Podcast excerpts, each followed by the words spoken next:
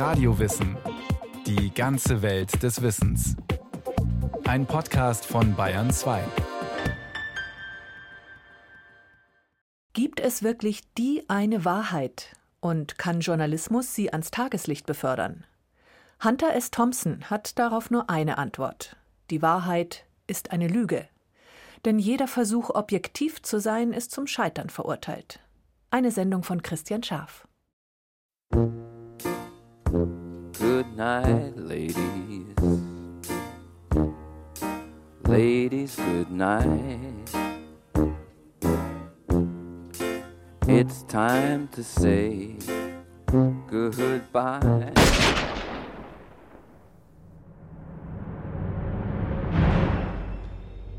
Am 20. Februar 2005 schießt sich Hunter S. Thompson in den Kopf mit einer 45er Magnum-Pistole, die er fast immer bei sich trägt.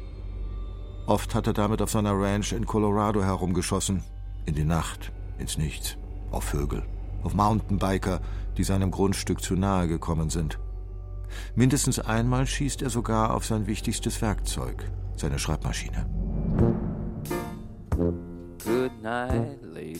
Diesmal, im Alter von 67 Jahren, erschießt er sich selbst an seinem Schreibtisch. Als Erklärung für seinen Selbstmord hinterlässt er diese knappe Notiz. Keine Spiele mehr, keine Bomben mehr, kein Gehen mehr, kein Spaß mehr, kein Schwimmen mehr. 67. Das sind 17 nach der 50. 17 mehr, als ich gebraucht oder gewollt habe. Langweilig und immer nervig, kein Spaß für niemand. 67. Du wirst gierig. Benehme dich altersgemäß, entspann dich. Das hier wird nicht wehtun. Hunter Stockton Thompson ist wohl einer der wichtigsten amerikanischen Autoren der US-Literatur des 20. Jahrhunderts und obendrein noch einer der kreativsten Journalisten des Landes gewesen. Er wollte in seinen Stories immer ein entscheidendes Wort mitreden. Und so auch jetzt, bei seinem Tod. Dass Hunter S. Thompson nicht in seinem Bett oder in einem Krankenhaus gestorben ist, wundert den deutschen Journalisten Thomas Hütlin wenig, der den Autor gut gekannt hat. Das hat mich nun gar nicht überrascht, weil ich hatte ihn ja noch, glaube ich, zwei Jahre vorher besucht. Er hatte große Schmerzen. Er hatte drei Rückenoperationen hinter sich gebracht. Ähm, das Schreiben fiel ihm sehr, sehr schwer. Er hat die Schmerzen dann auch mit zunehmend Drogen betäubt und getrunken. Bis zuletzt schreibt Hunter S. Thompson noch Kolumnen für Zeitungen wie das amerikanische Sportmagazin ESPN. Sport ist sein Thema seit seinen ersten journalistischen Texten. Sein nächtlicher Arbeitsstil ist in seinen letzten Jahren jedoch noch eigenartiger als zu Beginn seiner Karriere. Als ich bei ihm war, irgendwie, da hat er unglaubliche Mengen irgendwie an Drogen und Alkohol verbraucht und die ganze Nacht liefen drei blonde Damen um ihn herum, die irgendwie so das noch versucht haben zu notieren, was er von sich gab, weil die Kolumne, die er hatte für ESPN, die musste am nächsten Morgen abgeschickt werden und die haben quasi diese ganzen Fetzen von Hunter S. Thompson notiert und am Ende wurde da irgendeine Kolumne draus gerührt. Das heißt, er war nicht mehr ähm, in der allerbesten Form. Etwa 35 Jahre zuvor beginnt Hunter S. Thompson seinen Aufstieg zur Reporterlegende. Der Herausgeber der Zeitschrift The Nation regt den jungen wilden Autor Thompson dazu an, eine Reportage über die Motorradhorden der Hells Angels in Kalifornien zu schreiben, die gerade die bürgerliche Welt an der US-Westküste in Angst und Schrecken versetzen.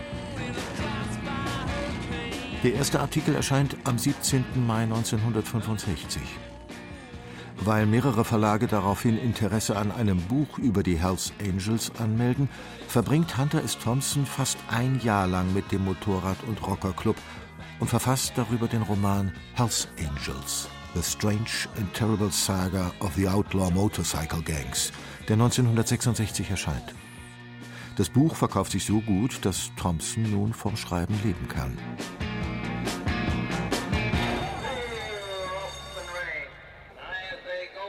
1970 erscheint Thompsons eigentlich stilprägende Story in der Zeitschrift Scanlan's Monthly. Er hatte ursprünglich den Auftrag, eine Sportreportage über das Kentucky Derby zu schreiben, ein Pferderennen, das jährlich in Thompsons Geburtsstadt Louisville veranstaltet wird. Ein Auftrag, der ihn verzweifeln lässt.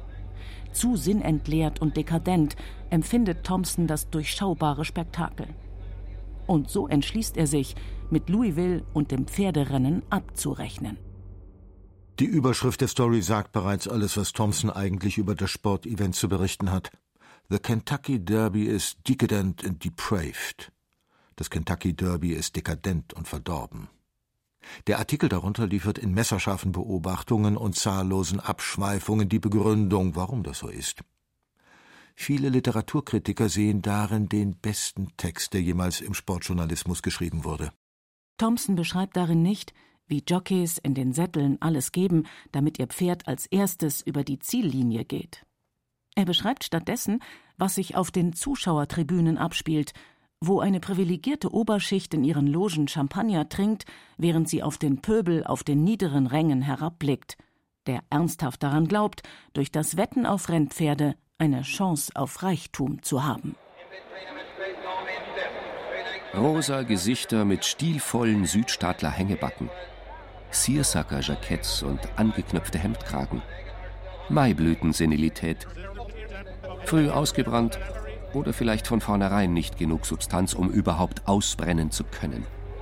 Nicht viel Energie in diesen Gesichtern, nicht viel Neugier. In Schweigen leidend, keine Aussicht in diesem Leben nach 30. Einfach nur bei der Stange bleiben und die Kinder bei Laune halten. Schlimmste Säuferdelirien und zu viele biestige Kommentare im Bridge-Club genießt die Bass zusammen mit dem Aktienmarkt. Oh Himmel, der Bengel hat den neuen Wagen zu Schrott gefahren, hat ihn um die Steinsäule unten an der Ausfahrt gewickelt. Gebrochenes Bein, angeknackstes Auge. Schick ihn rauf nach Yale, da kriegen sie alle wieder hin.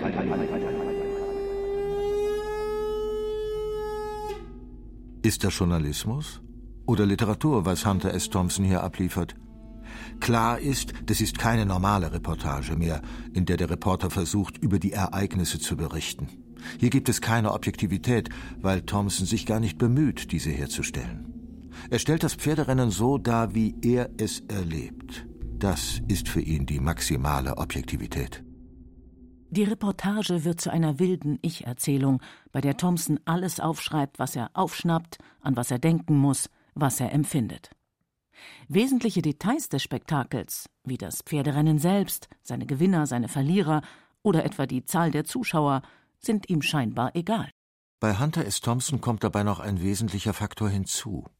Er verzerrt die Eindrücke, die ihn erreichen, noch durch den Einfluss von Drogen wie Alkohol, Kokain, LSD und vieles mehr. Nicht, weil er meint, es sei besser, sich zu benebeln. Nein, Thompson meint, die Wahrheit in den Dingen besser erkennen zu können, wenn er seine Eindrücke unter Drogeneinfluss sammelt. Hunter S. Thompson begründet spätestens mit seiner höchst subjektiven Reportage über das Kentucky Derby ein eigenes Genre. Gonzo-Journalismus. Gonzo. Der Begriff stammt wohl aus der irischen Einwandererszene an der Ostküste der Vereinigten Staaten. Ein Gonzo ist im Slang der, der nach einem Kneipensaufgelage als letzter aufrecht an der Bar stehen bleibt. Einer, der inmitten des Deliriums noch halbwegs den Überblick hat. Dennis Gastmann ist Fernsehjournalist und Buchautor. Er ist ein bekennender Gonzo-Fan und selbst ein filigraner Anwender der Gonzo-Methode. Für ihn lässt sich die Essenz dieses Genres in einem einzigen Satz beschreiben. Wahrheit ist die Erfindung eines Lügners. Ein waschechter Gonzo-Journalist glaubt nicht daran, dass es möglich ist, die Wahrheit abzubilden, über sie zu schreiben oder auch sie zu filmen. Der, der Bildausschnitt, den ich wähle, der ist immer subjektiv gewählt. Der Satz, den ich schreibe, folgt immer einer gewissen Subjektivität, ist immer persönlich geprägt, ob es die Wortwahl ist, ob es die Anordnung der Wörter ist. Das heißt, ich bin nicht in der Lage, die Wahrheit abzubilden. Also schmeißen die Gonzo-Journalisten die Wahrheit bewusst über Bord und sagen, dann berichte ich ganz bewusst, ganz gnadenlos subjektiv, pfeife auf Objektivität und begebe mich erstmal mitten rein ins Geschehen, lasse den Journalisten sozusagen im Kleiderhaken irgendwo hängen, tanze mit, rauche mit, feiere mit, lache und weine mit und erst später ähm, mache ich mir einen Reim auf das Ganze. 1972 erscheint das Hauptwerk von Hunter S. Thompson, Fear and Loathing in Las Vegas. Darin beschreibt er einen wilden Drogentrip, der in die Spielerstadt in Nevada führt, für Thompson in das Herz der Finsternis der USA. Fear and Loathing in Las Vegas ist die Geschichte von Raoul Duke und seinem Anwalt Dr. Gonzo. Duke ist Reporter für ein Sportmagazin. Er soll in Vegas über das Mint 400 berichten. Ein Offroad-Auto- und Motorradrennen quer durch die Wüste von Nevada, das ihn aber sofort anödet. Raoul Duke und Dr. Gonzo versinken im Drogensumpf. Das Duo bekommt schnell eine andere Mission. Sie suchen den amerikanischen Traum oder das, was Ende der 60er und Anfang der 70er noch davon übrig ist. Eine Odyssee, die mit der Einsicht endet, in Las Vegas findet nur der sein Glück, der zufällig im Casino abräumt. Alle anderen leben davon, vom Glück zu träumen. Insgesamt ein abgekartetes Spiel. Denn am Ende gewinnt immer die Bank. Das ist sicher. Und der, der es hier mit Fleiß und Ehrlichkeit versucht, hat meist schon verloren. Ein Abgesang auf das Amerika unter Präsident Nixon. Das Land steckt tief im Vietnamkrieg fest. Die Hippie-Bewegung liegt in den letzten Zügen. Die großen Utopien der 60er Jahre, wonach es immer nach vorne in Richtung Freiheit geht, sind offenbar gescheitert. Stattdessen scheint es nur noch wichtig zu sein, möglichst schnell Geld zu machen und sich rücksichtslos zu amüsieren. Fear and Loathing in Las Vegas erscheint 1971.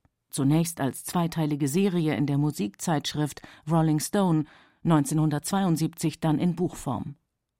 Die Literaturkritiken fallen teils verheerend aus, aber innerhalb der Jugendkultur erreicht es Kultstatus. Mit Fear and Loathing wird aus Gonzo-Journalismus endgültig Popliteratur. Das Buch wird zum Bestseller. Und Thompson zum Popstar unter den Schriftstellern. Für den Journalisten Thomas Hütlin hat Hunter S. Thompson die Grenze zur Literatur schon ganz zu Beginn seiner Karriere überschritten. Gonzo-Journalismus ist eigentlich Gonzo-Literatur. Hunter S. Thompson war eigentlich Literat. Er hat in Zeitschriften veröffentlicht, aber es war Literatur, was er produziert hat. Es hat aber eben mit dem Zeitgeschehen zu tun gehabt. Aber er war jetzt nicht ein klassischer Journalist. Ja ja, konnte sehr, sehr gut schreiben und es hat auf jeden Fall äh, einen literarischen Gestus, was der Mann gemacht hat. Deswegen wurde er ja auch so berühmt. In den 70er Jahren, wenn der auf irgendeinen Prozess ging oder auf eine Pressekonferenz, um darüber zu berichten, dann wollten die Leute meistens von Hunter S. Thompson mehr Leute von dem Autogramme haben, als von der Person, über die da berichtet wurde oder eine Pressekonferenz gegeben hat. Der war wirklich eine literarische Berühmtheit. Das sieht Dennis Gastmann etwas anders. Für ihn ist das, was Thompson macht, trotz aller literarischer Attitüden, ganz klar Journalismus. Allerdings kein gewöhnlicher. Also wenn man es wirklich medienwissenschaftlich analytisch betrachten will, ist Gonzo-Journalismus eine Form des journalistischen Kommentars. Man darf das nicht verwechseln mit, mit der in Anführungsstrichen neutral objektiven Berichterstattung, sondern es ist eine Darstellungsform, die ist subjektiv und es ist eine Form, eine ähm, wichtige, wie ich finde, Form des Kommentars. Und da gehört eben auch zur Wahrheit das persönliche Empfinden, ähm, persönliche Erlebnisse, Szenen, die man ja über den Umweg des Eindrucks beschreibt. Also die Kunst, glaube ich, in solchen Geschichten ist, Szenen auszuwählen, sie natürlich unter dem äh, eigenen Eindruck zu beschreiben, aber letztlich dem Leser die Möglichkeit oder der Leserin zu lassen, sich selbst eine Meinung daraus zu bilden.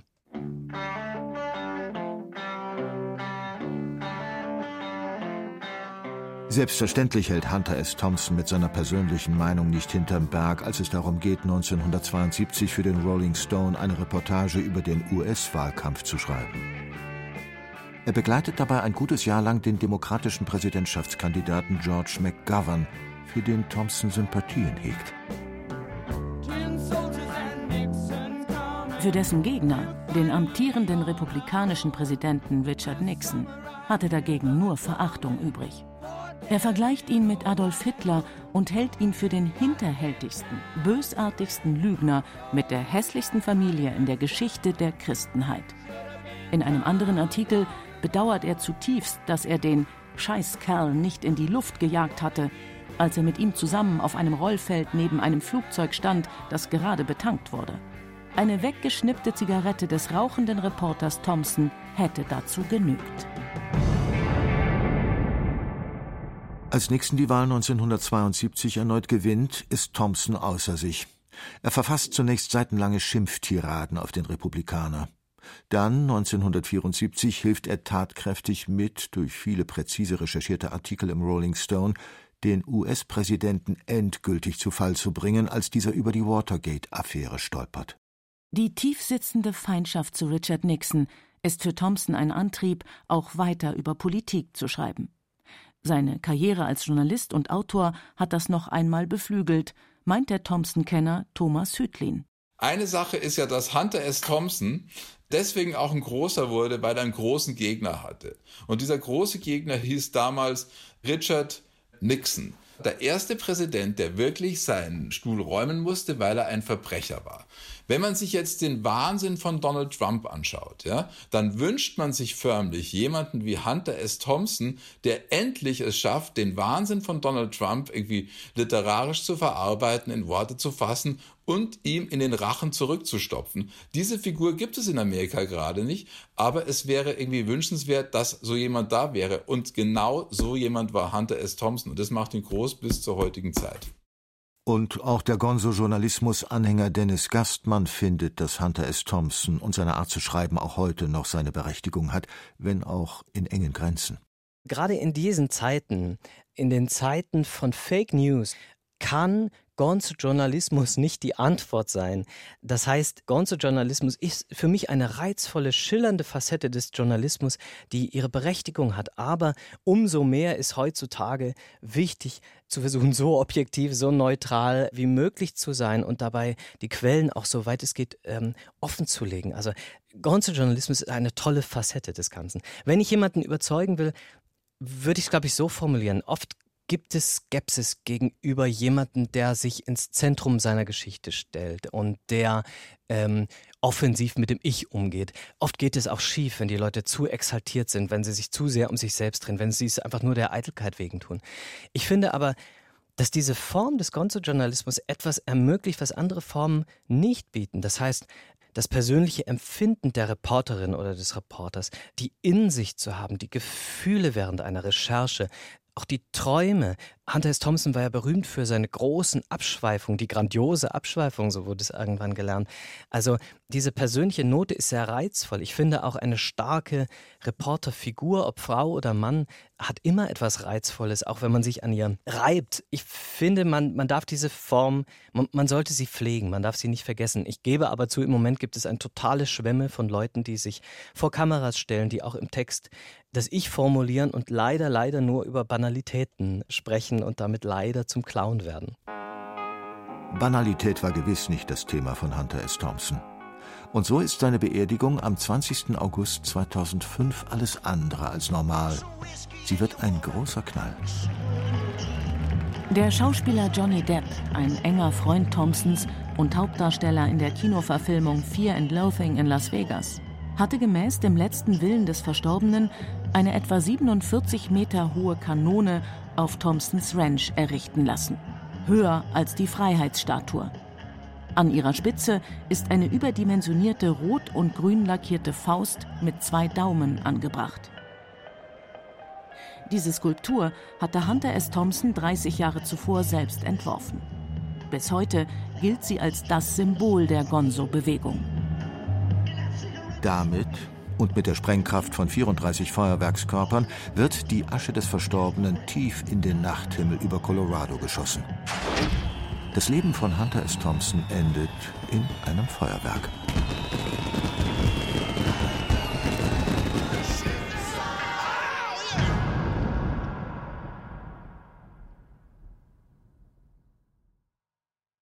Das war eine weitere Podcast-Folge von Radiowissen auf Bayern 2. Hunter S. Thompson und der Gonzo-Journalismus mittendrin statt nur dabei. Autor Christian Scharf. Es sprachen Katja Amberger, Andreas Neumann und Friedrich Schloffer. Regie Martin Trauner. Technik Fabian Zweck. Die Redaktion hatte Andrea Breu.